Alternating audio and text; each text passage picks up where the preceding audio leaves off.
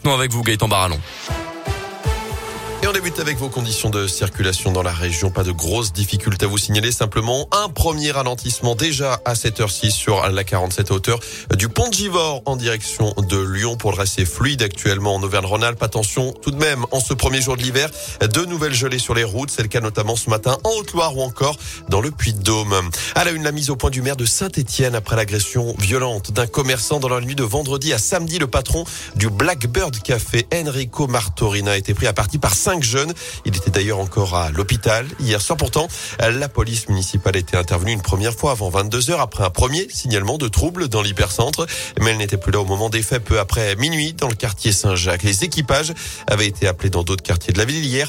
Le maire de Saint-Etienne, Gaël Perriot, a souhaité faire le point en défendant ses équipes et en demandant des renforts des policiers à l'État. Je dis que la ville de Saint-Etienne a effectivement pris ses responsabilités en mettant des moyens euh, très importants puisque nous avons la troisième police municipale de France alors que nous sommes la treizième ville de France depuis 2016, depuis que le ministre de l'Intérieur Bernard Cazeneuve est venu à Saint-Etienne, annonçant lui-même qu'il manquait 100 policiers et 11 gendarmes. Je n'ai de cesse de réclamer que cette promesse soit tenue et je réitérerai cette demande jeudi prochain puisque le ministre de l'Intérieur vient à Saint-Étienne parce que clairement nous sommes aujourd'hui amenés à remplir des missions de la police nationale. Je ne les accable pas, ils font avec des moyens insuffisants. Mais le maire n'est pas un shérif. Une réunion est prévue en effet ce jeudi entre Gaël Perdriau et Gérald Darmanin, le ministre de l'Intérieur, qui sera également avant cela à Firmini après-demain où quatre voitures de police, je vous le rappelle, ont été incendiées ces derniers jours devant le commissariat. À retenir cette nuit agitée près de la gare de Clermont-Ferrand avec cet incendie vers 1h30 ce matin dans un appartement de la résidence Le Terminus avenue de l'Union soviétique.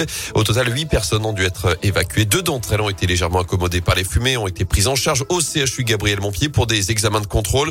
25 pompiers sont intervenus sur place. De son côté, la police a ouvert une enquête. En France, prise d'otage toujours en cours à Paris. Une femme est retenue depuis hier après-midi par un forcené armé dans un magasin du 12e arrondissement. Une deuxième a été relâchée hier soir. L'individu, lui, est connu pour des troubles psychiatriques. Il a notamment demandé à s'entretenir avec le garde des Sceaux Éric Dupont-Moretti. La piste terroriste, en tout cas, a été rapidement écartée.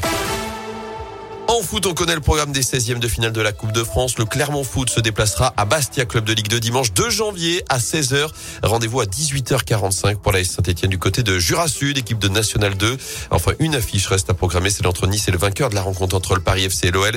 Hier, la commission de discipline de la Fédé a placé le dossier en instruction sans prendre de mesures conservatoires. Après les incidents en tribune vendredi dernier, les deux clubs sont convoqués lundi prochain. La commission rendra sa décision le lendemain, mardi 28 décembre. Avant cela, du basket, ce soir, la huitième journée d'Euro Coupe, la Gielbourg reçoit Buduknost, équipe du Monténégro, à partir de 20h sur le parquet d'Equinox.